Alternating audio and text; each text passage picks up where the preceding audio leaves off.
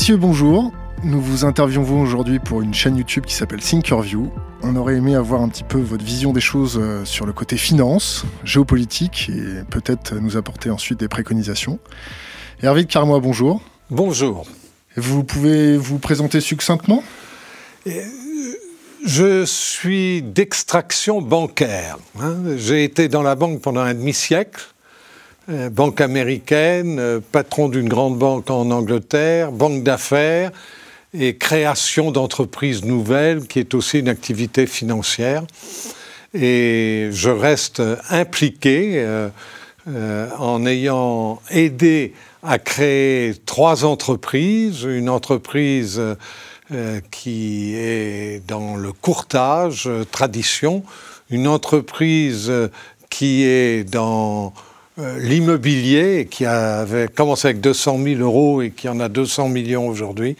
Et enfin, une entreprise qui s'appelle Meridiam, dont je suis aussi le président, mais euh, euh, pas l'actionnaire, euh, qui est devenue en 15 ans la quatrième affaire financière industrielle la plus importante pour créer des infrastructures. Et à côté de ça, vous avez une petite vie associative dans les think tanks. Vous avez été oui, on, travaille. Euh, c'est évident que quand on prend sa retraite, il faut avoir une autre activité.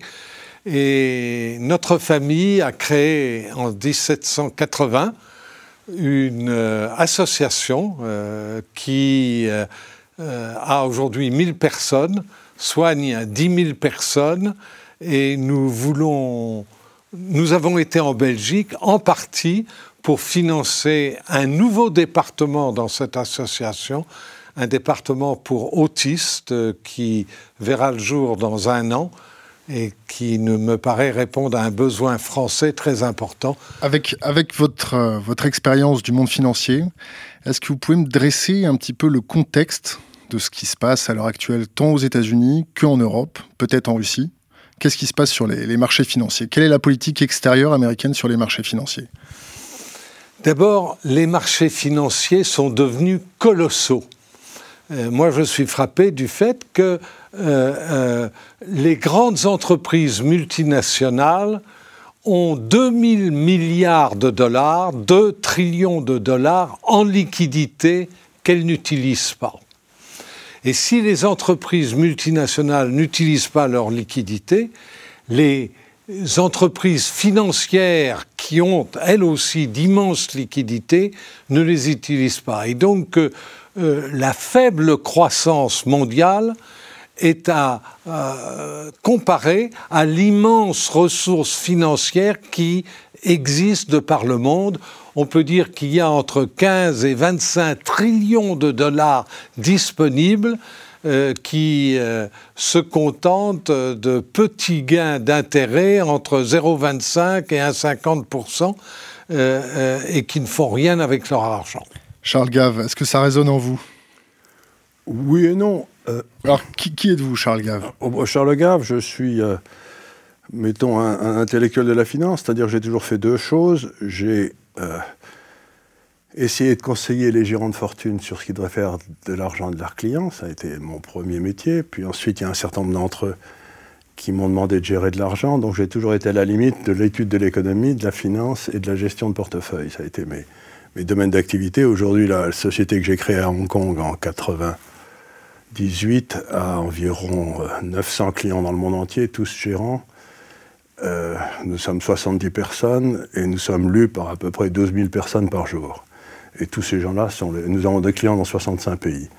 Et comme la France ne va pas bien, j'ai décidé de rentrer en France et de créer l'Institut des libertés, qui est un endroit où on agite des idées gentiment. Donc les idées que vous agitez, quand, Hervé nous dit énormément de liquidités qui ne sont pas investies, ça, ça vous fait raisonner, rebondir sur quoi? Est-ce que vous pensez que ces entreprises qui n'investissent pas sont plutôt réticentes, sont plutôt prudentes, sont plutôt angoissées? Non, c'est tout à fait simple. Euh, de quoi dispose l'entrepreneur ou l'entreprise pour prendre des décisions? Elle a besoin de prix. Tous les prix viennent de deux prix, les taux d'intérêt et les taux de change. De ces deux prix découlent tous les autres prix. Le taux d'intérêt, c'est ce qui permet de comparer le futur au présent. Et le taux de change, c'est ce qui permet de savoir si vous produisez à la maison ou à l'extérieur. Ces deux prix sont manipulés par les banques centrales, qui savent mieux que tout le monde, de façon absolument extraordinaire depuis 15 ans. Donc aujourd'hui, le système des prix dans le monde entier ne veut plus rien dire. Plus rien. Et donc, si vous êtes un chef d'entreprise, vous n'avez strictement aucune information. Vous êtes informé par la Pravda de l'ancien temps, si je peux me permettre. Et donc, vous n'avez plus d'informations. Je vous donne un exemple idiot. Les taux d'intérêt négatifs que nous pratiquons en Europe. Quand j'étais jeune, j'ai appris que les taux d'intérêt, c'était simplement le prix qu'on me payait pour l'incertitude du futur. Vous savez, on vous paye parce que vous ne consommez pas aujourd'hui. Des taux d'intérêt négatifs, ça veut dire que les taux d'intérêt, que le futur est plus certain que le présent. Vous voyez ce que je veux dire? Ce qui est une imbécilité logique totale. Quand des chefs d'entreprise sont face à des banquiers centraux qui suivent des politiques débiles, comment voulez-vous qu'ils utilisent leur cash? À quoi et pourquoi? Nous avons M. Studenikov, qui est euh, numéro 2 de l'ambassade de Russie. Bonjour. comment? Bonjour, je dis. Bonjour. Comment allez-vous? Ça va, merci. Qu'est-ce que vous pensez des, manipulations des, banques centrales sur les taux de change?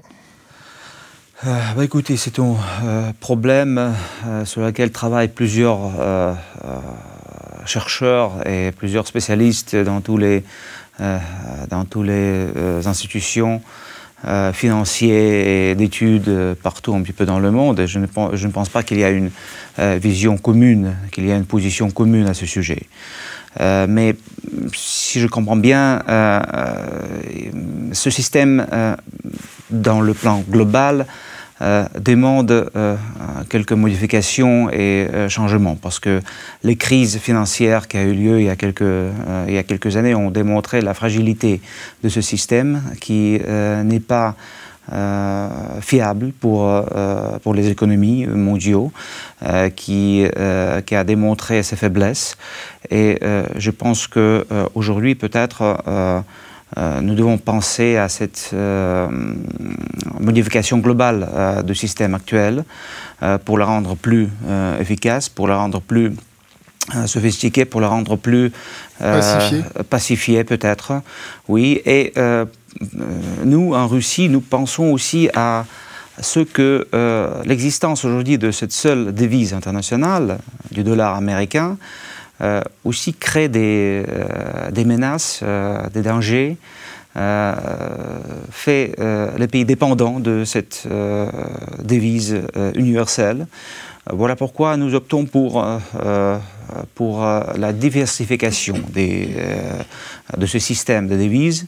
Euh, nous euh, essayons d'utiliser euh, le rouble et yuan chinois dans notre commerce bilatéral avec la Chine. Nous pensons à, à, faire la, en quelque sorte la même, la même, chose dans le cadre de l'organisation que nous avons créée il y a quelque temps notre euh, nouvel espace euro-asiatique avec la participation de certains pays euh, euh, issus de l'Union soviétique. nous croyons aussi que l'euro doit devenir en vraie devise concurrente par rapport à dollar. Donc voilà, je pense qu'il il faut, il faut penser, il faut réfléchir ensemble, il faut rendre, il faut faire notre monde du point de vue financier plus pacifié, comme vous avez dit, plus, euh, euh, plus solide euh, et moins dangereux pour les activités économiques. Je vais rebondir une seconde sur Hervé de Carmois, puis ensuite passer la parole à Olivier Berruyer. Hervé, guerre économique. comment on peut modéliser cette guerre économique faite à travers les taux de change? Il y a. Le mot guerre veut dire euh, conflit ouvert. Il n'y a pas de conflit ouvert. Il y a un dollar euh, qui euh, représente 80% des échanges dans le monde. Il y a des liquidités astronomiques au niveau des montants en dollars. je dirais que espérer que l'euro va croître et, s'embellir et devenir une monnaie beaucoup plus de référence, impliquerait que la France et l'Allemagne se mettent d'accord sur la gestion intégrée d'une monnaie, intégrée en termes de budget, en termes d'abandon de, souveraineté au profit de l'Europe dans le domaine monétaire. J'y suis considérablement favorable. Mais euh, euh, les Français y sont opposés, les Allemands sont hésitants, et, nous ne progressons pas. Et qu'est-ce qui nous fera progresser? Euh, éventuellement, c'est une crise financière. On se dira, on ne veut pas être totalement entre les mains des Américains qui, reconnaissons-le, dans la façon dont ils gèrent la monnaie et la finance poursuivent des intérêts américains qui ne coïncident pas toujours avec les intérêts européens. Olivier Berruyer, euh, on a parlé de l'alliance eurasienne. Euh, qu'est-ce que vous pouvez nous dire sur le partenariat transatlantique et le partenariat transpacifique? Euh, bah, Ici, on est dans un mécanisme qui est en train de, bah, d'essayer de couronner un, mouvement beaucoup plus long qui a, qui a une trentaine d'années qui, à la fin des années 70, euh, rentre dans une hyper-financiarisation euh, de, de l'économie et, des relations et des relations internationales.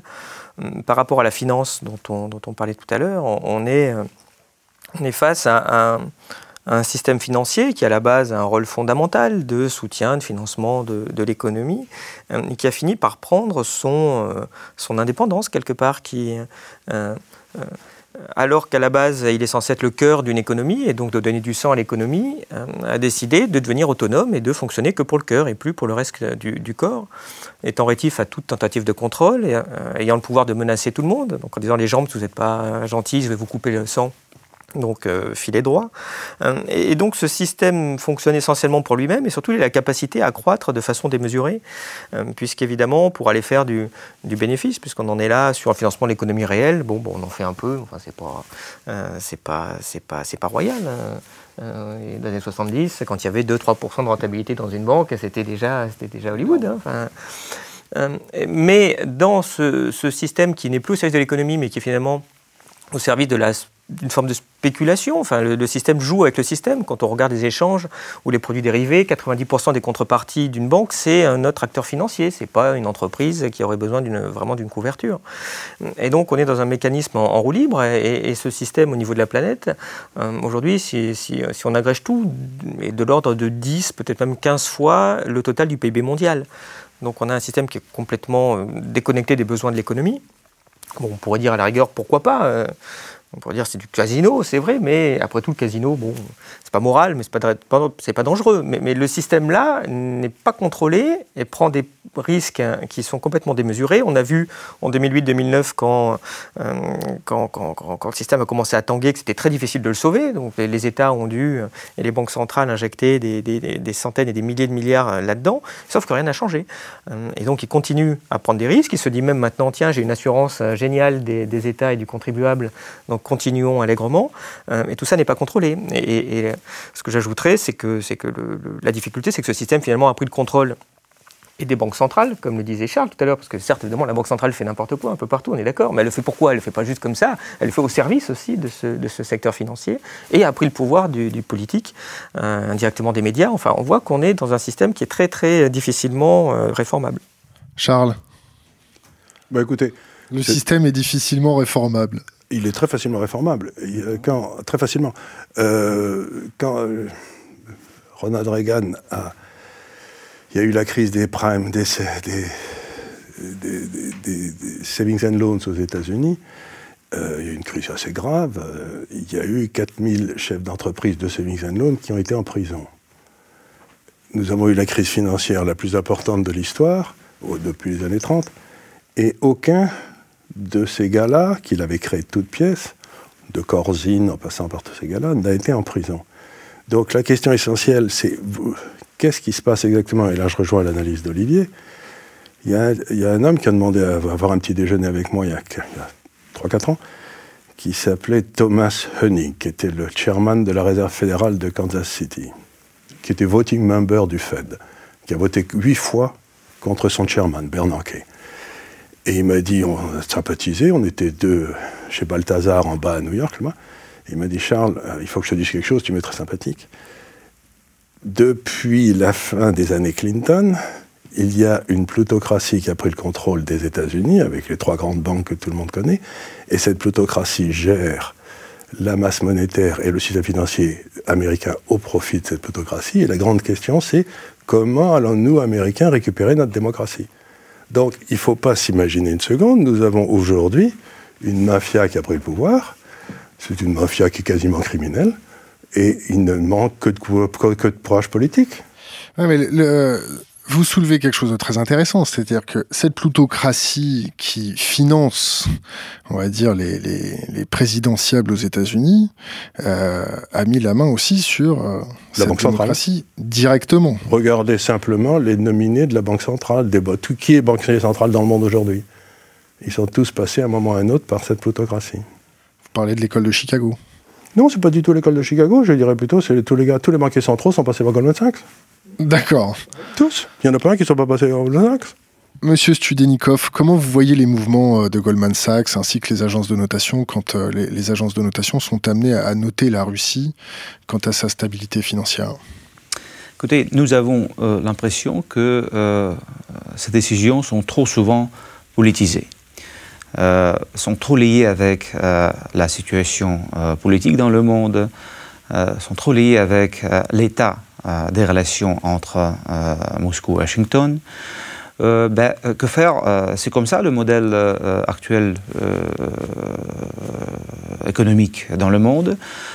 ces agences, effectivement, ce sont des agences respectées, ce sont des agences qui, qui jouent un rôle important du point de vue de la création de l'image de tel ou tel pays. Donc, euh, mais euh, qu'est-ce qu'on peut faire? Euh, Nous construisons notre économie, nous faisons tout ce que nous faisons. ça nous complique parfois la vie, mais nous sommes sereins, nous sommes calmes. Euh, la situation va changer, euh, on joue. Excusez-moi, vous êtes serein, vous êtes calme, mais vous dites la situation va changer, donc je, vous coupe. Va changer parce que nous sommes. vous allez rester serein. Nous sommes, nous sommes, optimistes du point de vue de l'économie russe. Nous avons notre plan euh, à exécuter.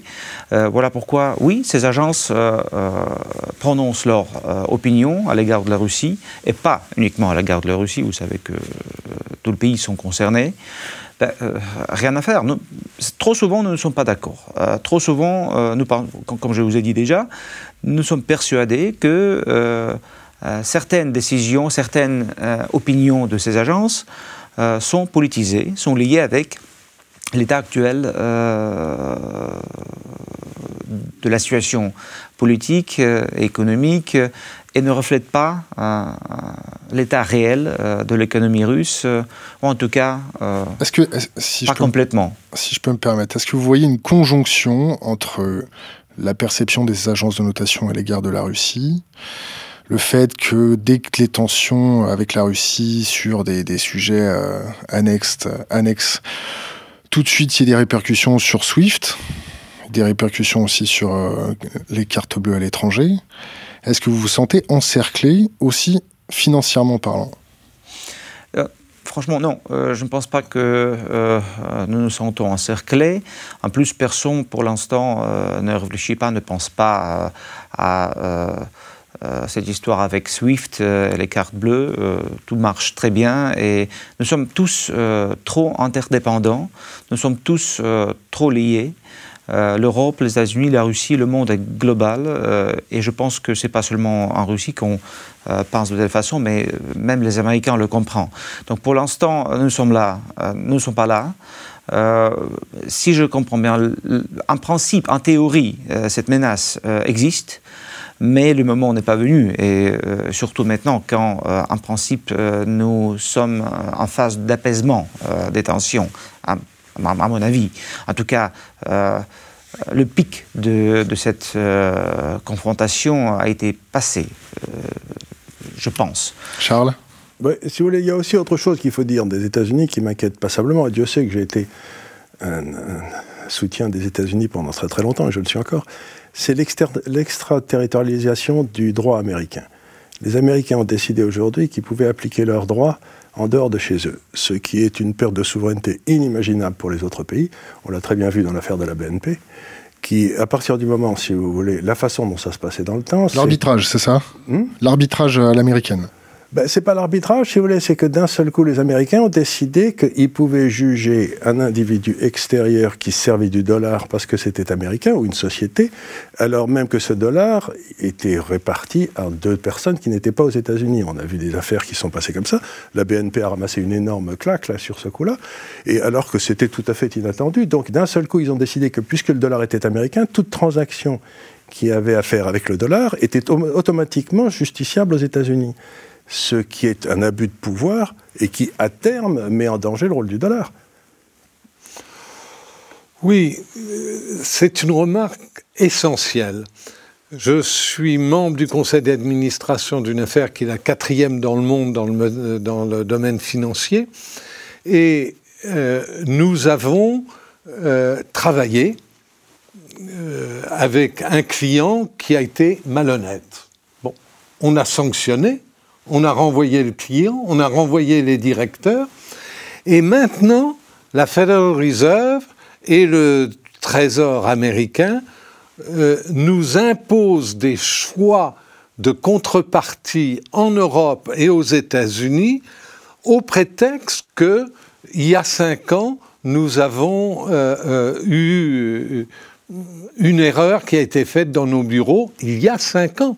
Hein? donc, les Américains exercent un pouvoir énorme car ils nous disent si vous ne le faites pas, vous serez interdit du dollar. Or, si vous êtes interdit du dollar, vous pouvez fermer. Donc, il y a un pouvoir américain exorbitant. Exorbitant, il est ce qu'il est. Et je ne vois pas que ni l'Europe, ni le Japon, ni la Russie, ni la Chine puissent dans un délai de 10 à 15 ans, contrecarrer ce pouvoir-là.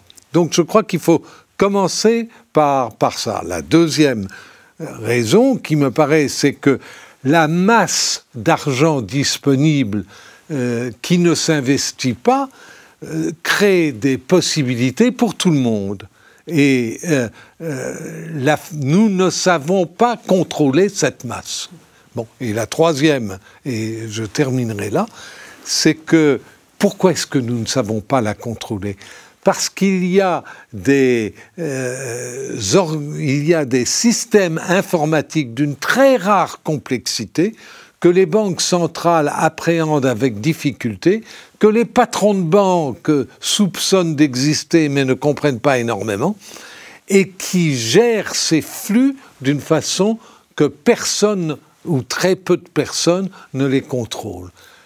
La masse, la complexité des flux, le souci de gagner de l'argent créent un ensemble qui, à mon avis, est préoccupant.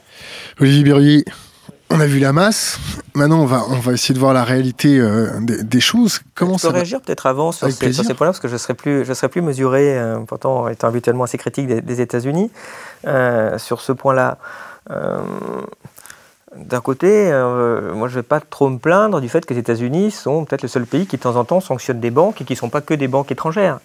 Euh, dans l'affaire de l'énorme amende BNP Paribas, il faut quand même se rappeler que euh, la filiale à Genève de, Paribas a servi, ce sont les, termes du, procureur américain, de rôle de banque centrale du régime génocidaire du Soudan. C'est-à-dire qu'au Soudan, quand ils coupaient les gens à la machette, les machettes, ils les achetaient grâce à euh, Paribas Genève. Donc déjà, la première question, c'est pourquoi la France n'a pas mis une amende à BNP Paribas déjà Ce serait intéressant. Deuxième point, l'extraterritorialité. Je ne vois pas trop d'extraterritorialité là-dedans. Euh, les transactions se font avec du dollar. Le dollar, au bout d'un moment, il finit par être compensé euh, aux États-Unis. Donc ils disent, vous utilisez notre monnaie, vous respectez nos lois on peut juger que c'est euh, euh, que c'est intrusif, comme vous le dites. C'est assez stupide quand on a le rôle de, de, fournisseur de la monnaie internationale. Mais si on n'est pas content, vous n'utilisez plus le dollar, vous utilisez autre chose. Hein. C'est pas ce qui manque sur la planète les, les monnaies. C'est pas ce qu'ils disent, si je peux me permettre. Ils disent si vous ne faites pas ce qu'on vous dit, si on vous les ordres qu'on vous donne, vous êtes interdit de dollars. Hum. C'est-à-dire qu'à ce moment-là, vous êtes puni. Ils ne vous disent hum. pas vous avez le choix Vous n'avez pas le choix, puisque aujourd'hui, 80%, tout, le, tout ce qui s'est passé après la Deuxième Guerre mondiale, c'est que les États-Unis ont fourni le dollar comme une monnaie internationale. Et l'arrangement qui existait à l'époque, qui était très simple, était de dire la banque centrale du pays en question, d'un pays par exemple la France, vérifie que les transactions qui ont lieu en dollars entre deux de ces entités, entre la France et le Soudan, entre la France est conforme à la loi française, et dans la mesure où elle est conforme à la loi française, nous n'avons rien à dire. Ils ont fait un reversement de charge de la preuve totale il y a à peu près 7 ou 8 ans. Il y a 7 ans. Et ça a complètement transformé le monde. Donc qu'on ne me dise pas, ils ont tout changé, qu'on ne me dise pas que c'était comme ça avant. Ça n'était pas comme ça avant. Aujourd'hui, d'ailleurs, la meilleure preuve, c'est que les Chinois sont en train de monter un truc avec une, une carte de crédit. Toutes les cartes de crédit à l'arrivée sont soldées aux États-Unis, hein, puisqu'elles sont toutes américaines. Bah maintenant, vous pouvez avoir une carte de crédit qui est soldée en Chine. Hum. En renminbi. Mais avant, vous ne l'aviez pas. Hum. Donc, ils ont, ils ont favorisé une position de monopole, et l'ayant favorisé, ensuite, ils l'exploitent à leur profit. Hum. C'est ce que j'appelle du banditisme. Oui, mais ça, vous êtes au cœur de la critique libérale du monopole. Donc, à la rigueur, bah, donc, vu leur attitude stupide, il y a de moins en moins de monopole, tant mieux. Oui. Non, mais ça pendant 40 ans. Hein. Ah, en, ça peut, en attendant, vous vous retrouvez en prison. Hein. Ça, peut prendre. Ah oui, bah, bah, s'il faut vous retrouver en prison, vous allez utiliser de l'euro ou du yuan. Non, alors que vous n'avez rien fait d'illégal dans votre pays. Je m'insurge contre le fait que si je fais quelque chose d'illégal alors que je suis français et que je suis en France et que les États-Unis me mettent en prison à cause d'une loi américaine, hum. je considère que c'est un abus de pouvoir. Hum. Mais pourquoi utilisez-vous la monnaie américaine Utilisez autre chose mais parce que c'est le même ah, principe que euh, n'utilisez pas, Google. On n'a pas le choix. C'est L'idée. qui n'a pas le choix non, pourquoi notre pétrole, on l'achète pas en euros euh, Non, mais l'idée est assez simple. C'est qu'après la Deuxième Guerre mondiale, les Américains ont dit utilisez le dollar, nous ne ferons pas ce qu'ils sont en train de faire en ce moment. Nous vous le garantissons. Et ils ont changé d'avis. Donc, si vous voulez, c'est un changement de droit commercial qui s'est produit à mon détriment. Oui. Et eh ben, il est évident que je vais prendre des mesures contre ça, mais ça ne veut pas dire pour une seconde que je l'approuve. Quand quelqu'un quand quelqu'un change, ne tient pas sa parole, je ne fais plus d'affaires avec lui, mais ça me prend du temps. Mais j'entends bien, vous êtes libéral, vous êtes en train de nous dire, en 45, les États-Unis ont dit filez-moi le monopole de la monnaie, faites-moi confiance, tout va bien se passer. Et c'est étonnant, avec la gestion du monopole, ils, usent et ils abusent de ce droit. Vous savez que c'est ce qui se passe systématiquement quand il y a un monopole, au, bout d'un moment. Euh, donc on ne peut pas s'en étonner. Bah, tant mieux, il faut qu'il y ait moins de monopole. Et la question, c'est comment on fait pour qu'il y ait moins de monopole Et comme l'a dit. J'ai rien, rien, contre ça. Bien sûr. Il faut qu'on arrive à avoir un système monétaire international qui soit différent, qui soit beaucoup plus équilibré.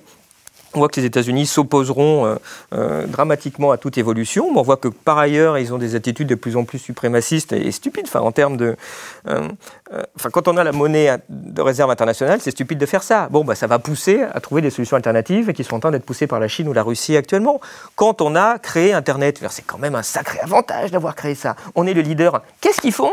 Ils espionnent toute la planète. Donc maintenant, il n'y a plus un Chinois, il n'y a plus un Russe qui achète du matériel américain en se disant Attendez, c'est branché directement sur la NSA. C'est stupide. Donc on voit bien que systématiquement. La seule chose intéressante dans ce raisonnement, c'est, si vous voulez, c'est penser que les fonctionnaires à la NSA sont compétents.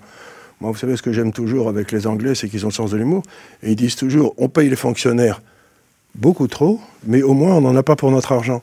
ce qui veut dire par là, c'est comme ils sont incompétents, c'est une très bonne nouvelle. Donc s'imaginer que les gars de la CIA sont capables de suivre les informations qu'ils reçoivent, ça me fait plutôt rigoler parce que j'ai persuadé le contraire. Mais après, après, après, ils vont peut-être passer à l'intelligence artificielle pour traiter toutes ces, toutes ces, ces métadonnées. Oui, l'intelligence artificielle, c'est ce qui marche dans les marchés financiers et ça vous fait crack sur crack. Hein. Alors, tous les marchés financiers, les algorithmes et tout, c'est que de l'intelligence artificielle et ça marche pas du tout. Ça remplace pas ce que vous avez entre les deux oreilles. Hein. On pourra en reparler sur une autre émission. Vous avez parlé de Snowden. On va, entamer la partie un peu plus géopolitique. Euh, je vais m'adresser directement à Monsieur Studenikov. Euh, déjà, merci pour l'asile auprès de Snowden en Russie. Quand, nous avons euh, vu Snowden prendre ses quartiers à Moscou, ça nous a fait un petit peu penser à une revanche sur l'affaire Orlov.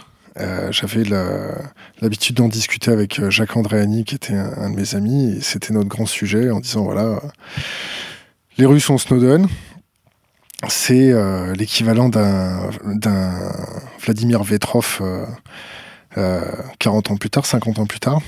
Qu'est-ce que vous que vous en pensez? Est-ce que quand vous avez reçu Snowden à Moscou, ça vous a pensé, ça vous a fait vous aussi penser à l'affaire Farwell? Euh, écoutez, Snowden, euh, c'est plutôt euh, pour nous ce qu'a fait Snowden, c'est un acte d'un citoyen, c'est un acte d'un homme qui reste patriote, qui veut tout simplement changer ce qu'il n'aime pas dans son pays. Et c'est un acte courageux. C'est une personne qui, vraiment, que nous ne pourrons que respecter. parce que vraiment, c'est un, un, acte courageux. Il a, il a marché contre le système et c'est toujours très, très compliqué. Euh, nous, nous le connaissons parce qu'à l'époque soviétique, euh, il y avait des gens qui, euh, même à cette époque-là, avaient le courage de protester, d'aller contre le système. Ils, sont, ils ne sont pas si nombreux que ça, mais en même temps, ils sont nombreux. Donc, aux États-Unis, c'est un cas un petit peu. C'est une histoire pas très ordinaire. Euh, cette histoire a provoqué un très grand intérêt en Russie. Et finalement, euh, c'était la décision de, Snowden. On n'a pas organisé l'évacuation ou euh, c'est pas, une histoire d'espionnage.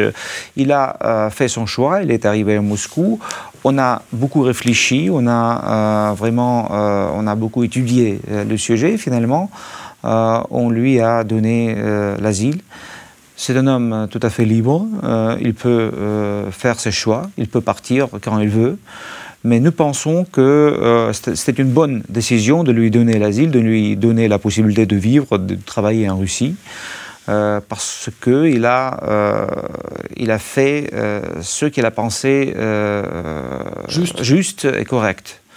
Euh, mais évidemment, les Américains ont une vision tout à fait différente. Euh, c'est à peu près la, même que la vôtre euh, du temps de Farwell Oui, c'est toujours, toujours comme ça, oui. mais vous savez, Snowden, il n'a rien reçu pour son acte. Il n'était pas, ce n'était pas un agent de quelconque service secret. C'était vraiment sa décision euh, c'était euh, sa vision des choses. Euh, et qui était sensiblement la même, qui était sensiblement la même que Farwell à l'époque. Farwell, tu vois, Vladimir Vetrov avait trahi parce que, à son sens, le KGB était une institution complètement corrompue qui ne servait plus l'aigle à deux têtes. Il avait décidé de faire fuiter ce que le KGB savait. En fonction de ça, Snowden a fait sensiblement la même chose. C'est-à-dire qu'il a vu que la, constitution américaine était foulée aux pieds euh, de la façon la plus simple possible et il a décidé de faire fuiter et de se réfugier chez vous parce que vous étiez les seuls à, pouvoir faire euh, bouclier contre les serres de l'aigle américain dans le monde. C'est-à-dire que même euh, Julian Assange lui a déconseillé d'aller se réfugier en Amérique du Sud avec tout le passé qu'on connaît des Américains en Amérique du Sud. Maintenant, maintenant, vous avez euh, votre président Vladimir Poutine qui a été euh, annoncé comme l'homme le plus puissant du monde par Forbes. Euh, vous vous retrouvez pour la troisième fois consécutive. Pour la troisième fois consécutive. Quel effet ça fait D'avoir son patron qui est quand même l'homme le plus puissant du monde bah, Écoutez, ce n'est que l'opinion de, de, cette magazine. Les autres magazines peuvent avoir une autre opinion, mais cela reflète quand même quelque chose. On a Vladimir Poutine qui est amené, on passe à la partie géopolitique. Euh, on est, on est à Vladimir Poutine qui a envoyé des troupes euh, en Syrie pour pacifier euh, ou du moins stabiliser le cancer islamique sur place. comment vous voyez l'évolution des choses? Tout d'abord, nous avons beaucoup œuvré pour que le processus de paix en Syrie soit entamé commence. On a beaucoup œuvré pour que la conférence en Genève, euh, euh, cette, petite, euh, cette première réunion à Genève, aboutisse à la prise des décisions concrètes pour mettre la fin aux hostilités, mais on n'a pas reçu la bonne réaction de, la part de nos partenaires occidentaux parce que sont toujours, ou plutôt maintenant, il y a une certaine évolution dans les approches de nos partenaires occidentaux à l'égard de, de, la situation en Syrie, mais à l'époque, euh, tout le monde était absolument sûr qu'il faut chasser euh, Bachar Assad euh, du pouvoir, et après, ce sera la victoire des forces démocratiques, et la vie va s'améliorer de façon spectaculaire en Syrie, donc il faut d'abord chasser Assad du pouvoir. On était vraiment beaucoup plus prudent déjà à l'époque tout en comprenant que euh, la position armée euh, n'est pas homogène, qu'il y a un élément très important, euh, un élément islamiste, un, élément radical dans cette opposition très important, Et maintenant, nous voyons que vers l'été 2015, l'État islamique est devenu un vrai fléau, un vrai défi, non seulement régional, mais global. Euh, ils ont commencé euh, en Irak, et c'est un surpris total pour tout le monde. Ils ont envahi une grande partie de l'Irak, euh, une situation tout à fait inattendue. Tout d'abord par les Américains, sans parler du gouvernement américain. Donc après. Vous parlez de situation inattendue, ça me fait penser aux déclarations du général Wesley Clark concernant la déstabilisation de la ceinture méditerranéenne. c'est une vidéo qui est très, très facilement accessible sur Internet. Vous l'avez peut-être d'ailleurs vue, non? Non. Le général Wesley Clark, vous voyez, vous appréhendez à peu près le personnage? Oui, ah, bien sûr, c'est un militaire au gradé très connu.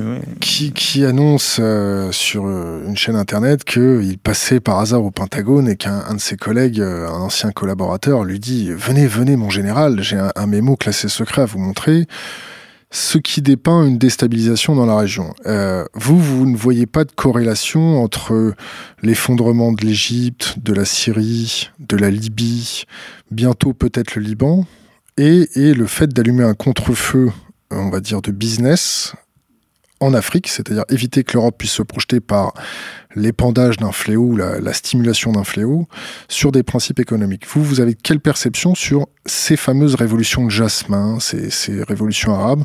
Et ensuite, on passera la, parole à Hervé de Carmo et à Olivier Berruyer. Votre perception sur les révolutions arabes? Vous ne voyez pas du tout de corrélation avec la Syrie C'est pas du tout la même chose Il y a pas Très franchement, moi je pense qu'on euh, ne peut pas euh, monter si facilement les révolutions dans tant de pays du Proche et du Moyen-Orient et du Nord de l'Afrique. Je pense qu'il y avait des conditions qui se sont réunies pour que ces révolutions commencent, même si, euh, vous vous rappelez peut-être, vous vous souvenez peut-être que la première révolution a commencé en Tunisie. Et c'était une chose absolument inattendue pour la France, euh, qui quand même a des relations privilégiées avec ce pays, qui connaît tout le monde là-bas, qui a des réseaux, etc. Et quand même, c'était un, un surpris absolu, si je ne me trompe pas. Corrigez-moi si je suis, si je, suis pas raison, mais je pense pour que certains analystes, c'était pas du tout, euh, c'était c'était totalement anticipé. D'ailleurs, euh, on pourra on pourra en débattre. Donc, pour certains analystes, les révolutions arabes étaient totalement prévisibles de par l'augmentation du coût énergétique. Je vous rappelle le baril de pétrole à 147,90 qui a propagé les émeutes de la faim un peu partout dans la région. Mais euh, c'est un sujet à discuter peut-être. Le mais était fertile. quand même, les premiers événements en Tunisie ont été accueillis avec une certaine consternation partout et surtout en France.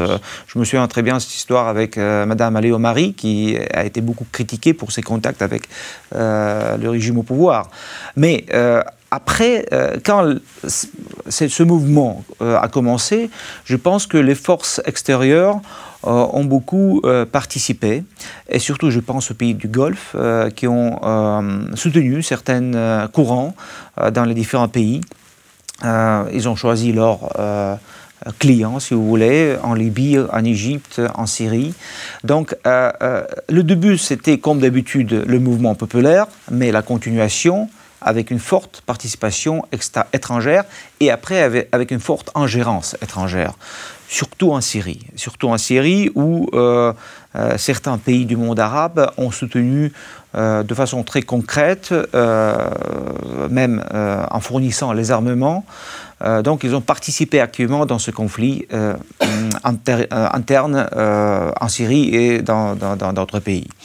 la Russie. La Russie a observé toute cette situation. Je vous rappelle qu'on a bien euh, soutenu, euh, en tout cas soutenu.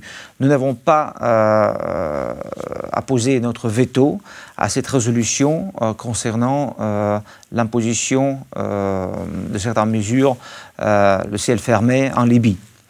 nous n'avons pas apposé notre veto en espérant que la pression soit accordée sur le régime de Kadhafi pour euh, le faire négocier avec euh, les insurgents. partout un petit peu dans le pays, mais surtout dans l'est, dans, l'est du pays. Mais finalement, c'est toujours le problème de la façon comment on peut traiter telle ou telle résolution. Donc la résolution sur la Libye était telle qu'elle a été utilisée par nos partenaires occidentaux pour frapper, pour détruire le régime libyen euh, ce qui a euh, amené à la situation que nous constatons aujourd'hui. La Libye est déchirée. Vous voulez pas le même carnage en, Syrie Comment Vous voulez pas le même carnage en Syrie Écoutez, nous, sommes venus déjà assez tard parce que le carnage était déjà en cours. Mais vraiment, nous ne voulons pas la liquidation totale de l'État en Syrie, parce que le résultat sera absolument désastreux pour tout le monde. Voilà, c'est la raison principale de notre implication dans le conflit.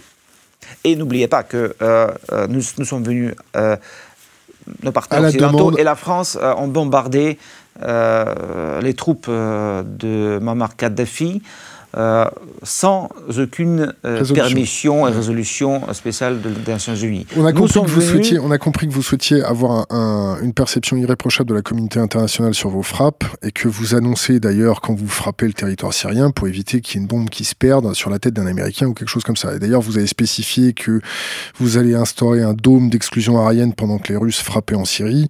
C'est aussi la, votre façon de, du moins de prévenir les gens attention, nous sommes là, nous faisons les choses correctement, d'une façon carrée, on a bien compris. Charles Gave, très rapidement, ensuite Hervé et Olivier. Écoutez, je crois que, puisqu'on parle de la Syrie, on ne peut pas comprendre ce qui se passe en Syrie si on ne fait pas allusion à la guerre civile qui déchire l'islam depuis à peu près 14 siècles entre les chiites et les sunnites. Hein. Donc vous avez d'un côté les sunnites, qui représentent à peu près 60% de la population, mais je suis moi-même né en Syrie, la Syrie, c'est un pays de multiples communautés, et toutes les communautés savent parfaitement que si les sunnites reprennent le pouvoir en Syrie, elles vont se faire massacrer. Les alaouites en premier, les chrétiens, ce qu'il en reste, il y en a pas mal quand même. Les arméniens, ils sont chrétiens également. Donc vous avez une espèce d'alliance objective de toutes les minoritaires en Syrie. S'imaginer qu'Affaire al-Assad n'est soutenu que par les alaouites est une idée fausse. Et il est tout à fait évident que la Russie a eu son, son, content de problème avec les sunnites qui sont venus intervenir en Tchétchénie il y a quelques années, ce qui avait, ce qui avait assez peu plu. Donc, nous avons des bouts en guerre absolument extraordinaires au, euh, au Qatar, en Arabie Saoudite, qui, si je peux me permettre, foutent le merdier partout. Et le plus rapidement on fera tomber ces salopards, le mieux on s'en portera tous. le vrai ennemi, ça n'est pas les chiites, c'est les sunnites. C'est eux qui foutent le terrorisme partout. Oui, mais c'est aussi nos principaux euh, partenaires, nos principaux partenaires. Non, on se fait acheter par eux. C'est pas des partenaires. Ah, c'est pas pareil. C'est pas pareil. Olivier Berruyer et Hervé, à vous. On se fait acheter, Hervé Pourquoi nous avons ce tumulte et ces difficultés dans cette région? Pour moi, il y a une raison simple, c'est que les Américains euh, se retirent. Hein. Pourquoi les Américains se retirent? Parce qu'ils ont le pétrole chez eux. Hein. C'est déterminant dans leur stratégie internationale. Ils n'ont plus besoin de pétrole. Alors, à partir de là, euh, les Américains n'ont pas été remplacés. Pourquoi? D'abord parce qu'il n'y a pas de politique euh, moyenne-orientale européenne. Hein. Les Anglais ont des points forts qu'ils exploitent habilement. Les Français ont des traditions euh, auxquelles sont, à laquelle la France est fidèle. Et, donc, nous n'avons pas une politique européenne euh, très structurée vis à -vis de ces pays. Et je dirais enfin que nous n'avons pas les moyens, nous n'avons pas sur place les réseaux, les hommes, la volonté euh, euh, euh, que les Anglais ont eu de 1810 à 1940. Et ils avaient des centaines de dirigeants dans tous ces pays qu'ils avaient formés dans leurs universités et qui leur donnaient un pouvoir. Donc je dirais que le désordre qui prévalent à l'heure actuelle au Moyen-Orient vont être durables. Olivier, durable? Euh, ça fait 4000 ans que ça dure. Hein. Oui, ça c'est. Comment? Ça fait 4000 ans que ça dure, donc euh, durable, ça, ça, le sera sûrement. Oui, c'est assez, assez, probable. Euh, bah, je dirais, on, continue à avoir une forme de, liquéfaction de, l'empire américain hein, qui se retire, certes, peut-être à cause du, pétrole qu'ils ont chez eux, mais enfin, je ne suis pas sûr que s'ils si, voulaient, ils arriveraient à faire mieux. On voit bien que depuis maintenant une quinzaine d'années, les États-Unis, enfin, tout ce qui touche se transforme en plomb. C'est quand même assez, euh, incroyable. Hein. En Irak, apporter la démocratie, bon, bah, on a vu. Après, ils disent la Libye, vous allez voir ce que vous allez voir. Hein. On a vu. Là, dit tiens, la Syrie, on va peut-être aider deux, trois groupes qui ont l'air sympathiques là-bas. Bah, pas de bol, c'est Al-Qaïda, mais euh, euh, c'est assez, c'est assez, c'est assez gênant. donc, on voit qu'on a quelque chose de, profond. je partage tout à fait l'analyse de Charles sur les, euh, les gentils mécènes qui, euh, participent à la haute corruption de notre système politique, le, Qatar, l'Arabie Saoudite, on voit très bien qu'on ne dit strictement rien là-dessus. Hein. on se précipite pour aller leur vendre des armes. Euh, évidemment, là, la démocratie locale là-bas, c'est pas, pas être un problème. Enfin, en Russie, ça a l'air de nous intéresser, la démocratie en Russie. Au Qatar ou en Arabie Saoudite, beaucoup moins. Pourtant, il y a des choses sympathiques qui se passent. ils embauchent des bourreaux, tiens, actuellement, d'ailleurs, si, si, des gens sont intéressés, s'ils ont du mal au niveau des décapitations à suivre.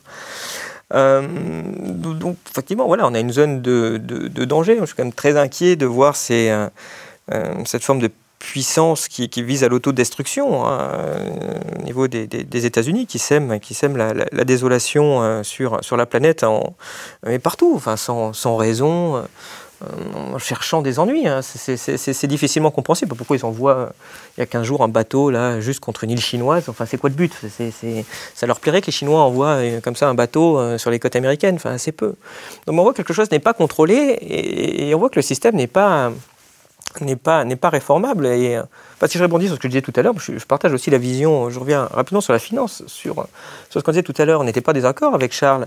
Euh, le, système financier, les problèmes diplomatiques, ça peut se résoudre très facilement. Hein. Il suffit d'avoir des, euh, des hommes politiques probes, soucieux de l'intérêt général, avec une volonté.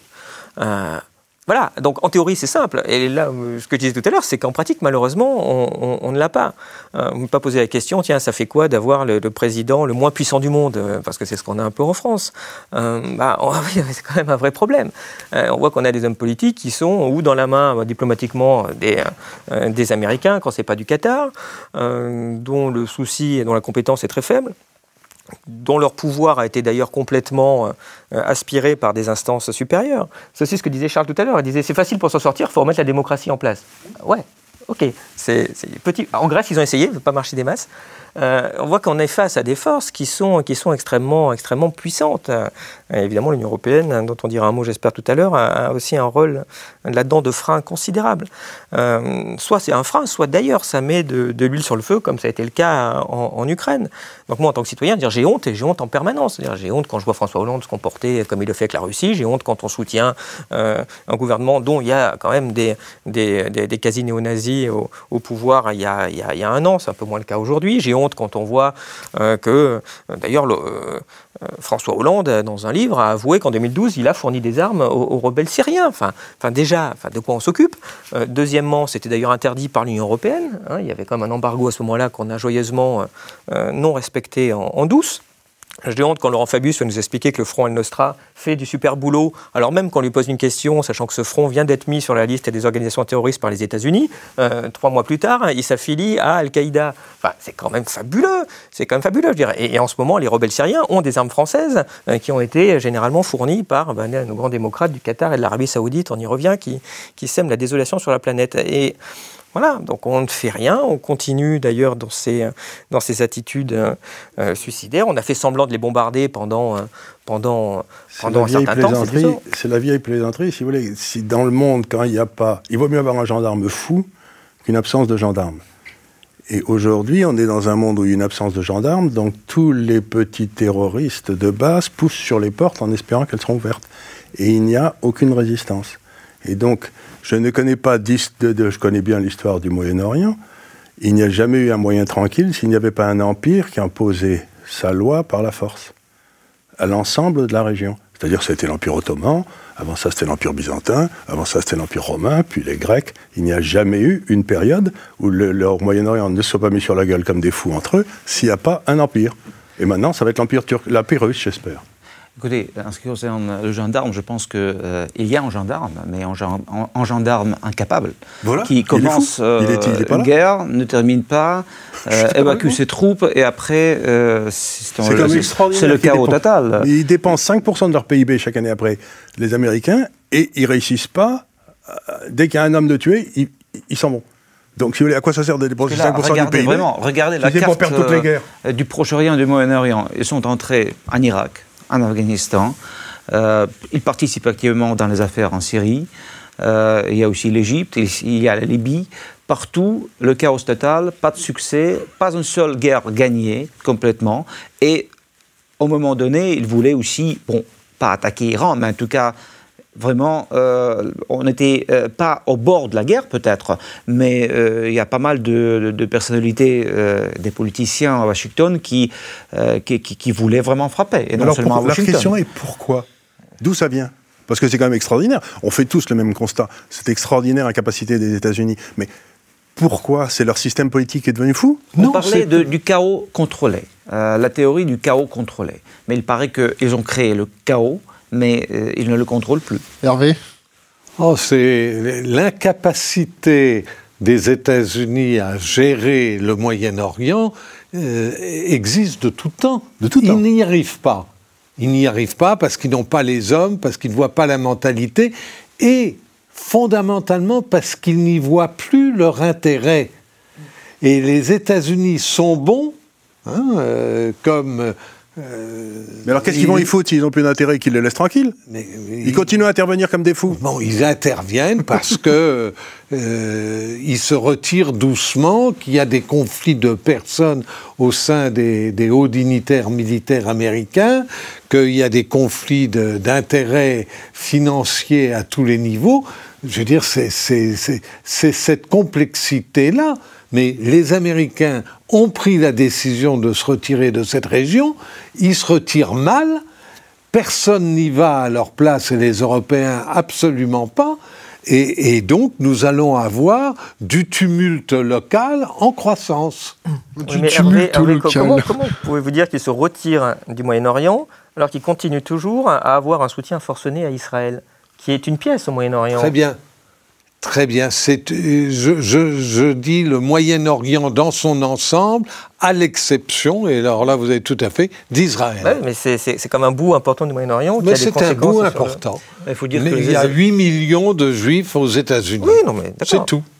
Mais il faut dire que les Israéliens aussi, ils, ils ont ce sentiment que les États-Unis partent. Bien sûr. Mais ah absolument. aussi. Le soutien existe, les relations sont très denses, euh, très privilégiées, mais les, les, Israéliens aussi, ils se sentent euh, un peu seuls euh, dans ce monde. Les Israéliens, ils vont s'allier aux Jordaniens et aux Égyptiens, toutes affaires cessantes, parce que c'est tout leur intérêt. Et sans oublier le conflit arabo-palestino-israélien, parce que là, ce conflit est complètement oublié. Bah oui, bah, il stagnation totale. Et ça aussi, ça crée des, des risques. Mais les, Américains interviendront massivement si l'existence d'Israël est menacée. Pour le reste, ils se retirent au mieux de ce qu'ils peuvent. Alors, ils ne peuvent pas très bien. Euh, est-ce que l'empire, l'impérium euh, américain vaut en qualité ce qu'a été pendant 130 ans l'impérium britannique? La réponse est non. Hein et, pour des raisons très profondes de disponibilité d'hommes, d'intérêt pour la région de, euh, et de qualité de leur diplomatie. Bon, ben, nous devons, nous, Européens et Français, en tirer les conséquences et se dire que euh, si nous ne prenons pas en main notre destinée, personne euh, dans cette région-là, personne d'autre ne le fera à notre place. Mais pouvons-nous vraiment le faire? Parce que la question, la question est là. Charles disait tout à l'heure, à quoi ça sert de dépenser 5% du PIB euh, dans des dépenses euh, euh, militaires? Enfin, bon nombre de parlementaires américains ont bien compris à quoi ça servait. Et pour le coup, enfin, en tout cas au niveau de leur compte en banque, au niveau, enfin, sur ce sujet-là, Eisenhower avait fait quand même un testament, au jour où il est parti de la Maison-Blanche, extrêmement poignant hein, sur, sur l'alerte sur le complexe militaro-industriel, qui aujourd'hui est un complexe militaro-financiario, bancario-industriel. C'est un vrai sujet. Enfin, attends les moyens de, le faire. Non, en théorie, on peut, c'est facile, mais, en pratique. Et, la réponse est non. On n'a pas les moyens. Qu'est-ce qui manque pour qu'on ait ces moyens? Euh, Il manque trois choses. Il manque une volonté politique européenne, et elle ne vient pas. Il manque une capacité intérieure à mobiliser les, les 10 000 ou 20 000 Européens, y compris anglais, parce qu'ils ont des ressources en hommes tout à fait remarquables, qui pourraient euh, se consacrer à, aider à la situation là-bas. Et puis, euh, il manque le fait que notre image euh, dans tous ces pays, nous avons été le pays les pays colonisateurs. Et donc, pour passer pour effacer 150 ans, 250 ans de colonisation où nous n'avons pas eu toujours la main légère, il va falloir encore quelques décennies. Monsieur, Monsieur Studenikov, est-ce qu'on va vers une troisième guerre mondiale? Je ne pense pas, et c'est un tabou. Il ne faut pas même évoquer euh, cette éventualité. Non, il ne faut pas même évoquer euh, ce sujet. Non, euh, je suis absolument convaincu que nous n'avons pas de raison pour, pour même évoquer cette, cette guerre.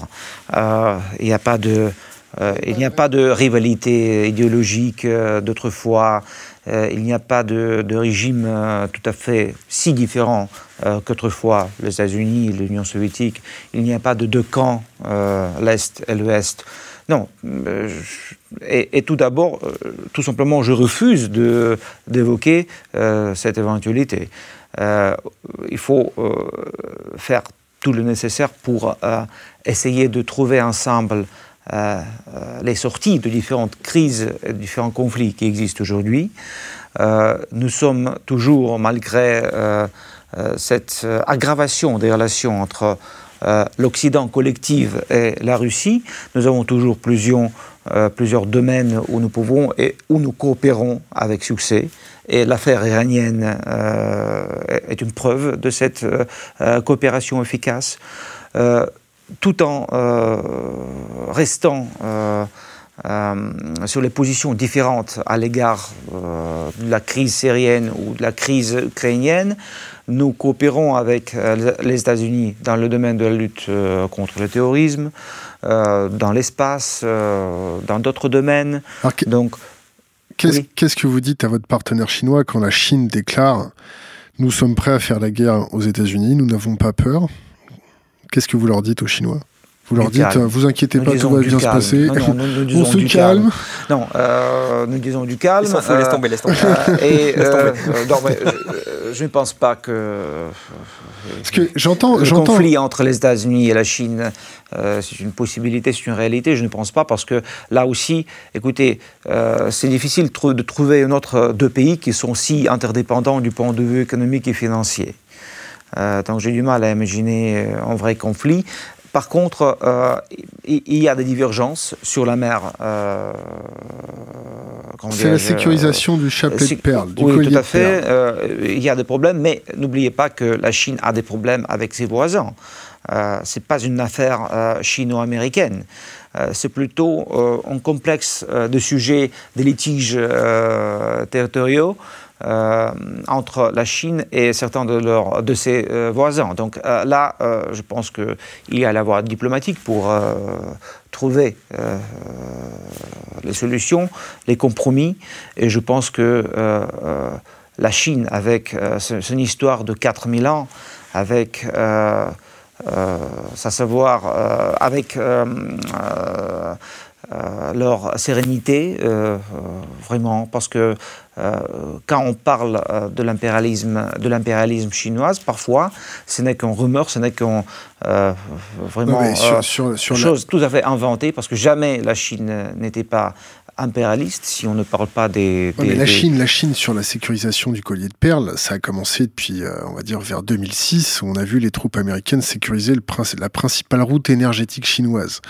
Que les Chinois construisent des îles, des porte-avions fixes, nous on appelle ça dans notre langage, euh, c'est pas étonnant. Après, je, je, ne peux que me prosterner devant vous avec votre, votre discours d'apaisement très diplomatique. Euh, la réalité que nous, nous percevons sur l'augmentation qu'il y a entre votre pays, l'Union européenne, la Chine et les États-Unis, c'est une augmentation grandissante. Nous augmentation, voyons grandissante. Une augmentation grandissante, les signaux faibles sont de plus en plus clairs. Quand on voit des avions patrouiller à la frontière des espaces aériens, que ce soit européens ou américains, et inversement, c'est une augmentation des tensions. Charles, qu'est-ce que vous en pensez? Est-ce que vous voyez aussi une augmentation des tensions, certes sur le système financier, mais une augmentation des tensions sur la, géopolitique? je, suis absolument stupéfait sur cette histoire de Troisième Guerre mondiale. Elle a commencé. Euh, je voudrais simplement dire quels sont les participants à cette Troisième Guerre mondiale. En 1988, j'avais écrit un long, un long article pour mes clients en prenant l'idée des idées missionnaires de Toynbee il y avait trois grandes idées missionnaires. C'était la Révolution américaine, dont le Dieu était la liberté, la Révolution française, dont le Dieu était l'égalité, et puis les musulmans, dont le Dieu était la soumission. Vous savez, quand la Révolution française est tombée avec l'Union soviétique, les, les idées, j'ai dit il y a un énorme trou d'idées missionnaires, et la prochaine guerre, ce sera entre les États-Unis et le monde musulman, parce que l'idée de soumission et l'idée de liberté sont absolument antinomiques. Le monde musulman pouvait accepter l'idée d'égalité avec l'idée de soumission, ça va, mais l'idée de liberté est insupportable aux musulmans, de liberté individuelle. Donc je dis, la prochaine guerre sera entre le monde musulman et les États-Unis. Elle est en train de se produire, l'Europe n'est qu'une marche avancée, et ce que j'essaye de dire, c'est simplement, c'est j'imaginais pas que les États-Unis allaient la perdre. Pour moi, si vous voulez, c'était évident qu'il y avait une guerre qui arrivait, et c'était évident que les États-Unis allaient la gagner.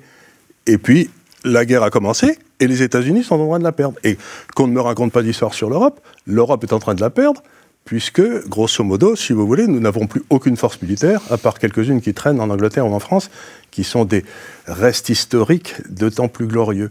Donc on est là, on va se faire envahir, c'est ce que vous disent tous les musulmans, on va, se faire battre par le ventre des femmes. Point. Donc la guerre a commencé, c'est avec le monde musulman, et on va la perdre. Le cardinal Lustiger, dans un livre que j'ai lu qui était tout à fait remarquable, où il était interviewé par deux philosophes, Voltaire et l'autre, on lui pose la question, vous, l'Église a le temps long devant elle, Qu'est-ce que vous pensez de l'Europe? Et le cardinal Lustiger, il y a 20 ans, a dit l'Europe a été perdue comme nous avons par l'Église, comme nous avons perdu l'Asie mineure. Pour lui, c'était déjà fait. Le seul chrétien, le seul continent qui restera chrétien, disait-il, c'est l'Amérique latine et l'Amérique du Sud et l'Amérique du Nord. Voilà, si vous voulez aller dans des endroits chrétiens. Donc, si vous voulez, on est en guerre et on est en train de se, baratiner pour savoir s'il sera entre la, la Chine, la Russie, les États-Unis, alors que le monde musulman est en guerre contre nous. Mais qu'est-ce que vous attendez d'autre? Écoutez, euh, vraiment. Monsieur Studenikov euh, Je ne suis pas fataliste. Euh, je ne suis pas fataliste dans ce domaine-là parce que, écoutez, la Russie nous donne l'exemple de coexistence absolument pacifique entre les différentes confessions et tout d'abord entre les musulmans et les chrétiens parce que les musulmans ils sont énormément nombreux en, Russie. 20 millions d'habitants. Les Tchétchènes peut-être pas tout à fait d'accord. Tatars, Bashkirs, Tchétchènes. J'entends mais vous avez, vous avez eu des problèmes avec les Tchétchènes. Oui, mais. et que vous avez résolu fortement. écoutez, on a utilisé les différents moyens et finalement le problème a été résolu. Mais le monde musulman est aussi, euh, il n'est pas homogène. Euh, les pays musulmans sont différents. Et je, ne pense pas que nous pouvons parler d'un conflit entre le monde musulman et les États-Unis ou le reste du monde. Il y a le terrorisme, euh, il y a le radicalisme islamique, et il y a le monde musulman. Il faut distinguer les choses. le terrorisme d'État islamique existe. L'État islamique, c'est une organisation. Non, pas de l'État islamique, des États islamiques. L'Arabie saoudite a financé depuis des, décennies toutes les organisations terroristes, comme le Qatar. Et on sait très bien qu'il y a derrière le terrorisme. Hein. Hervé, je vous redonne la parole. Oui, moi je, diffère fondamentalement de, votre position. Je ne suis pas surpris. Non, vous n'êtes pas surpris. Je diffère parce que je crois que les faits sont plus forts que, que les mots. Les faits qui euh, euh, me paraissent importants, euh, c'est que dans le monde entier, l'extrémisme religieux est, est, contesté. C'est contesté en Europe, c'est contesté en Asie, je dirais que l'extrémisme dogmatique n'est plus de mise en Union soviétique. Donc cet extrémisme-là, bon. Alors il y a un milliard de, musulmans, il y, a, il y aura le monde aura 7 milliards de personnes dans 20 ans, 15% de la population. Euh, et sur ces 15%, probablement 15% qui sont assez fanatiques. Et alors ben Vous aviez que 3% de nazis, hein.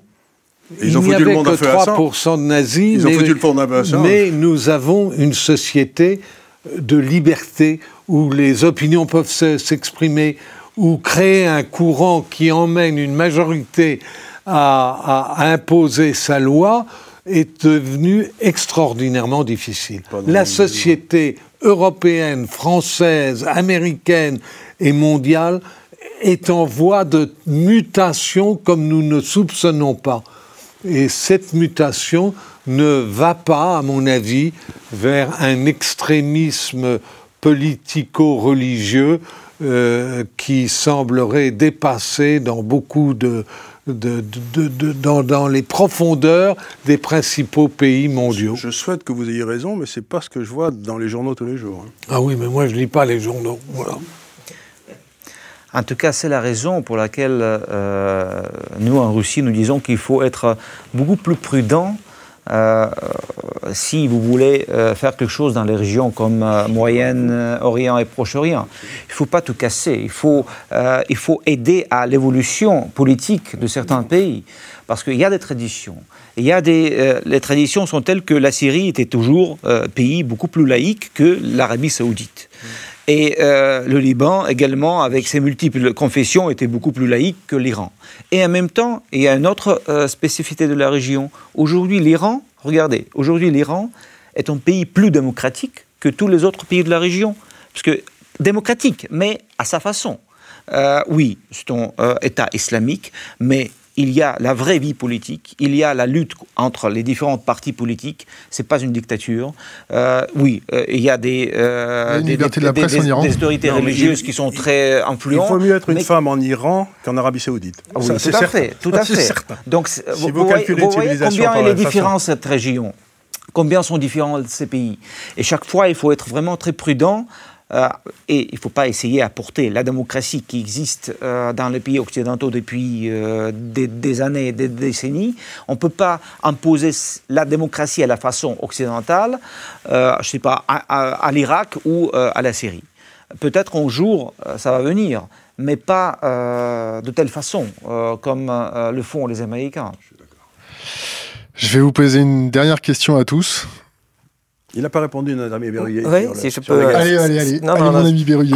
Oui, parce que j'ai des regards un peu, un peu différents. on a abordé deux sujets, qui étaient finalement celui de Charles sur la partie, euh, le conflit musulman-occident. L'invasion. et, et, le premier était, était, la question sur euh, la Troisième Guerre mondiale. Pour répondre au premier, moi je suis moins pessimiste euh, que, que ça. Il n'y a pas, pour le moment, d'État vraiment organisé qui veut vraiment rentrer en conflit avec l'Occident. Après, il peut y avoir des populations. En France, on a malgré tout une intégration qui marche, euh, qui marche plutôt bien. Euh, maintenant, on voit que la situation actuelle, en particulier avec la Syrie, euh, en tout cas avec les flots de, de migrants syriens, va poser des gros problèmes, à mon avis, déjà à l'Union européenne. ça va contribuer à mon avis, à son, à à affaiblissement. On va voir ce qui va se passer dans certains pays, puisque la tradition en Allemagne n'est pas aussi une tradition d'intégration comme elle est les chez nous. Le taux de mariage mixte, par exemple, est très, est très, très différent entre les pays. Donc, quand ils se récupèrent presque un million de, réfugiés syriens, j'attends de voir comment, ils vont, les traiter. Mais ceci étant, comme pour le moment, ceux qui bénéficient économiquement de l'euro et de la construction européenne, et ben, qui s'occupent des migrants aussi, et qui n'essayent pas de les refiler aux autres pays, hein, puisque comme ça, Willkommen, bah, Willkommen, Willkommen. Euh, premier point. Mais bon, quoi qu'il en soit, c'est un, sujet qui est souvent dans les têtes. On va dire, peut-être qu'on sera d'accord là-dessus, que c'est quand même un sujet plutôt de moyen terme. Euh, pour qu'il y ait un moyen terme, il faut qu'il y ait un court terme, comme dirait, la palisse. Et là, moi, j'ai envie de citer Albert Einstein qui disait Je ne connais pas les armes de la Troisième Guerre mondiale, pour la quatrième, ce sera des cailloux. Euh, ça me semble encore très optimiste. Je ne pense pas qu'il y aura une quatrième guerre mondiale. S'il si, y a une troisième, vu les dégâts que peuvent causer des, conflits, des conflits nucléaires. Vous disiez tout à l'heure, on ne veut pas en parler. je pense qu'il faut en parler quand même. En tout cas, quand on regarde ce qui se passe aux États-Unis, et c'est d'ailleurs très inquiétant, ils en parlent. Hein. Vous regardez dans les commissions militaires des comités de la défense, eux. La première menace, c'est la Russie. Oui, Russie, oh, de toute façon, on gratte un peu, on voit que la Chine n'est pas bien loin. Et là, ce qui est assez fascinant, mais je pense qu'il doit être assez. Enfin, on a évoqué le sujet tout à l'heure. Pourquoi? Non, parce qu'il n'y a pas de problème avec la Russie. Ça n'est plus autant. Plutôt... Enfin, quand on regarde, la Russie est un pays euh, qui est globalement démocratique. Il y a sans doute des choses à redire. Mais enfin, bon, par rapport à pas mal d'autres pays de la planète, c'est déjà, quand même pas si mal que ça. Il envahit personne. Bombarde personne dans son entourage. Enfin, c'est pas quand on compare la Russie avec les États-Unis. Enfin, on voit c'est un pays qui déstabilise le monde. Il ne me semble pas que ce soit la Russie. Donc on pourrait dire, bon, euh, ils sont plus communistes, je pense. J'ai pas senti des poussées communistes, moi, chez Poutine. Euh, et pourtant, on a un vent de folie, parce que, enfin, on est sur un niveau psychiatrique. Quand on regarde, redisait la presse aujourd'hui, enfin, on a une russophobie enfin, qui vaut le Bosch de 1914, hein, sachant qu'il ne nous fait rien. Euh, la position géopolitique de la Russie a été exprimée très bien par, par Poutine en 2007, qui était en gros, nous, ce qu'on aimerait bien, si ça ne vous dérange pas, d'être amis avec l'Europe. Hein, voilà la, vision russe, hein, je ne pense pas la trahir, c'est ce qu'il voulait, en disant on a les mêmes intérêts, euh, restez amis avec les États-Unis, mais enfin soyez aussi amis avec nous, trouvons un monde équilibré. Voilà la vision russe. Ce qu'on leur a fait, ce qu'on leur a craché dessus. Bon, ben, c'est pas très très cool, et puis qu'on le fait souvent et pour des raisons délirantes, que ce soit l'Ukraine, que ce soit sur des, euh, sur des sujets même symboliques. Hein. L'histoire des Mistral, c'est délirant. On ne leur vend pas un bateau parce que c'est un porte-hélicoptère en leur disant, si ça se trouve, vous allez l'utiliser pour envahir l'Ukraine. Ils ont 3000 km de frontières, mais on ne veut pas leur vendre un bateau pour transporter des... Enfin, c'est comme si, la Russie ne vend pas un bateau, euh, des fois qu'on l'utilise pour envahir l'Allemagne. Enfin, c'est stupide. Donc je ne sais pas comment les Russes comprennent ça, mais en tout cas, c'est assez incompréhensible quand on le regarde. Et pourtant, on voit qu'on a une presse qui s'acharne, qui s'acharne là-dessus euh, pour faire monter des tensions. Et, qui, sont, euh, qui sont extrêmement déstabilisantes. Et, on a cette vision aux États-Unis que je trouve de plus en plus inquiétante, qui est une vision messianique. Alors ils l'ont toujours eu, la vision de la destinée manifeste. Euh, quand on regarde comment ils se sont construits, hein, parce qu'au début c'était un, petit lot de, colonisation sur la côte est américaine, et on voit qu'ils ont une vision en disant faut qu'on envahisse tout le continent c'est à nous. On va apporter la liberté sur ce continent. Alors bon, pour les Indiens, c'est loupé, hein, ça n'a pas été une grande liberté, mais ils ont eu le continent. Puis après, euh, on voit qu'ils ont voulu envahir le Canada, puis on voit qu'ils ont voulu piquer le Mexique, puis finalement ils ont fait leur, zone. Puis après, on voit que l'étape suivante a été, tiens, maintenant on va apporter la démocratie sur la planète. Alors évidemment, ils ont joué un rôle stabilisateur dans la guerre froide, euh, mais là, il n'y a plus d'ennemis, donc on aurait pu dire, bon, bah, ça va se calmer, maintenant on va dissoudre l'OTAN, on va revenir à des choses équilibrées. Pas du tout, c'est maintenant, en fait, il n'y a plus d'ennemis. Alors après, le terrorisme, tiens, ça a servi un certain temps, puis là, on voit que maintenant, malgré tout, le terrorisme, ça marche moins bien, quoi. Comme ennemi, fédérateur, c'est pas terrible. On voit que là, ils cherchent un nouvel ennemi. Notamment la Russie, bon, c'est pas de bol, c'est retombé sur vous. Euh, mais on gratte un peu, on voit que la Chine sera pas loin derrière. De toute façon, c'est le coup d'après. Euh, et ça, c'est assez, assez inquiétant parce qu'il n'y a pas de raison objective. C'est comme des pays, la Chine ou la Russie, qui ne sont pas interventionnistes, qui ne menacent pas les États-Unis il y a tout ce qu'il faut pour vivre en paix, on voit qu'il y a une stratégie de la tension permanente et, sur quelque chose qui n'est pas, pas réaliste, qui se construit, euh, ce qu'on appelle maintenant des narratives, donc cette espèce de, fiction, euh, on croit. Donc, c'est, par exemple, il y a un dictateur sur la planète, c'est Poutine, que vous regardez, c'est du délire, mais c'est pas grave, ça rentre dans les esprits, on voit que ça s'auto-alimente par toute, toute une euh, gestion médiatique, des pseudo-experts qui sont d'ailleurs très proches des États-Unis, puis finissent par croire à leur discours, et puis le politique, il est paralysé, parce que tout d'un coup, quand la population se met à vomir Poutine, bah, on peut plus être sympa avec Poutine quand on est dirigeant politique. Et donc ça, c'est des stratégies de tension qui sont complètement irrationnelles et qui sont très inquiétantes dans la diplomatie occidentale. Et je pense que ça doit être très difficile dans une vision russe ou chinoise de comprendre ce qui se passe en disant mais vous êtes cinglé. Oui, on est cinglé. Oui, euh, euh, parce que les États-Unis ont cette vision-là. Mais on l'a vu, hein, on va porter la démocratie en Irak. Bon, bah, après cette expérience, on aurait pu dire ils vont arrêter, quoi. Ils vont quitter la zone, excusez-nous, rendre les clés aux autres, et puis non, non, ils continuent. Hein. Et là, maintenant, ils sont en train de renvoyer des troupes en, en, Syrie après avoir failli la bombarder. Donc, donc on voit qu'il n'y a pas de limite, et on voit qu'ils ont en tête, et je répète, regardez, euh, il y a eu ça le mois dernier, dans des discours, euh, enfin en tout cas dans des travaux de commission politique euh, et sénatoriale de la défense américaine, une vision, oui, oui, la, guerre est possible, et si ça se trouve, ce sera dans quelques années, pas dans quelques décennies. Hervé il y a un besoin américain d'avoir un, un, ennemi, d'avoir une opposition, de se distinguer. Bon.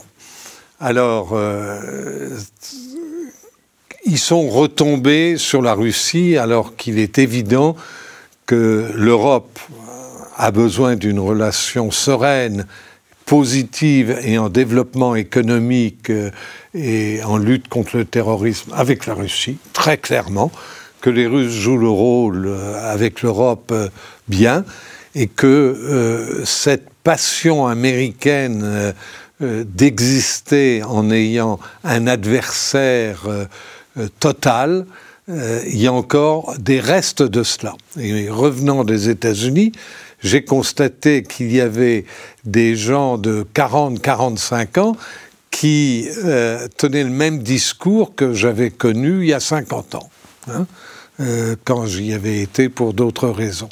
Donc il y a une attitude, un préjugé américain qui a besoin euh, d'un adversaire. Eh bien, nous devons, je dirais, avoir un peu d'humour, les laisser les Américains veulent ça très bien, nous respectons et nous, tissons un réseau avec la Russie et avec euh, euh, cette région plus dense, plus constructif, plus économique, plus culturel. Hein. On a quand même énormément à retirer de la culture russe et, vice-versa. Donc, euh, moi, je ne m'en inquiète pas. Je crois qu'il faut. Il y a des gens qui ont des préjugés eh ben, il faut le leur laisser. Voilà. Charles, je vais vous poser à tous une dernière question. La question, c'est laisser un. Qu'est-ce que vous avez comme conseil à laisser aux jeunes générations? Une bouteille à la mer sur Internet. C'est-à-dire que votre parole arrivera peut-être euh, dans l'ordinateur d'un ado euh, qui s'intéresserait à des sujets un peu arides. Donc à chacun, vous aurez à répondre de cette question, à répondre à cette question. Laissez un conseil aux jeunes générations. Vous avez une minute. Ne pas avoir peur. Ne pas avoir peur. Le monde actuel est extraordinairement intéressant. Jamais l'espace de liberté individuelle n'a été aussi fort. Il y a des tentatives faites par les États pour continuer à nous mettre en esclavage. Mais grâce à Dieu, grâce à la technologie, ne pas avoir peur et penser aux structures horizontales, c'est-à-dire rester léger, ne pas se coller dans des grandes structures pyramidales qui vont toutes s'écrouler. Il faut rester léger, rester souple et être prêt à bouger. S'il est jeune, il faut être prêt à bouger. Quand je suis arrivé à Hong Kong, il y avait 2000 Français en 1998. Aujourd'hui, il y en a 25 000. Donc, si vous voulez, la quasi-totalité des gens compétents en France travaillent aujourd'hui à Londres, à New York ou à Hong Kong ou n'importe où. Dès que la France cessera de faire des bêtises, il faudra revenir. Monsieur le ministre conseiller euh, Moi, je proposerais euh, de réfléchir et d'analyser de ne pas croire euh, à n'importe quel euh, mass média, euh, tout simplement comparer, lire. Grâce à l'Internet, il y a vraiment, je me souviens de mes années d'étudiant et d'écolier, c'est difficile à imaginer maintenant de ne pas avoir l'accès à l'Internet. Donc maintenant, tout est possible.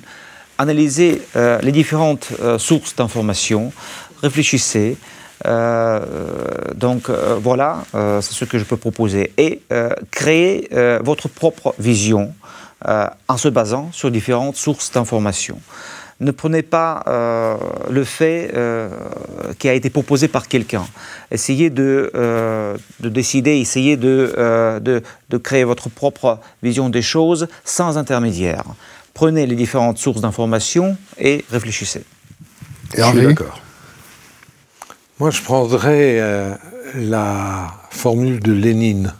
Apprendre, apprendre pour agir et comprendre. Apprendre, apprendre et encore une fois apprendre.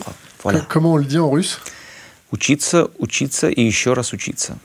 Olivier Berruyer il existe de très beaux textes de 1912-1913, euh, puisqu'à cette époque-là, il y avait déjà une première mondialisation, euh, et les gens expliquaient qu'il n'y aurait plus jamais de conflit, parce que les intérêts étaient croisés, qu'il ne fallait pas s'inquiéter, euh, que les guerres c'était du passé. On voit très bien que la folie humaine, malheureusement, ne, remplit pas des, critères, des critères logiques. Donc pour le coup, le jeune, je dirais, pour le coup, toi, oui, aie peur, hein, parce qu'en tout cas, c'est comme dans l'idée, si tu veux, la paix prépare la guerre. Enfin, en tout cas, crains toujours le pire pour éviter qu'il qu'il n'arrive. Euh, pour ça, euh, pour rebondir aussi sur ce que vous disiez, moi je citerai grand, philosophe Bertrand Russell qui disait ne soyez jamais sûr de rien.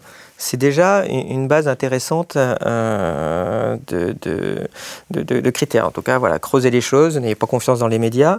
et battez-vous, résistez, parce que ce sera le prochain combat. grâce aux technologies, on est plus libre. je pense que bientôt, on sera moins libre grâce aux, oh, nouvelles technologies. et je pense que les États contrebalanceront rapidement, malheureusement, ces, ces points-là. Donc résistez. Parce que ce sera le prochain combat, à, mon avis. voilà ce que, ce que je dirais en, général. N'ayez pas peur, c'était Jean-Paul II. Hein. Oui, oui, oui, je sais Messieurs, je vous remercie. Cette interview est maintenant terminée. Merci beaucoup.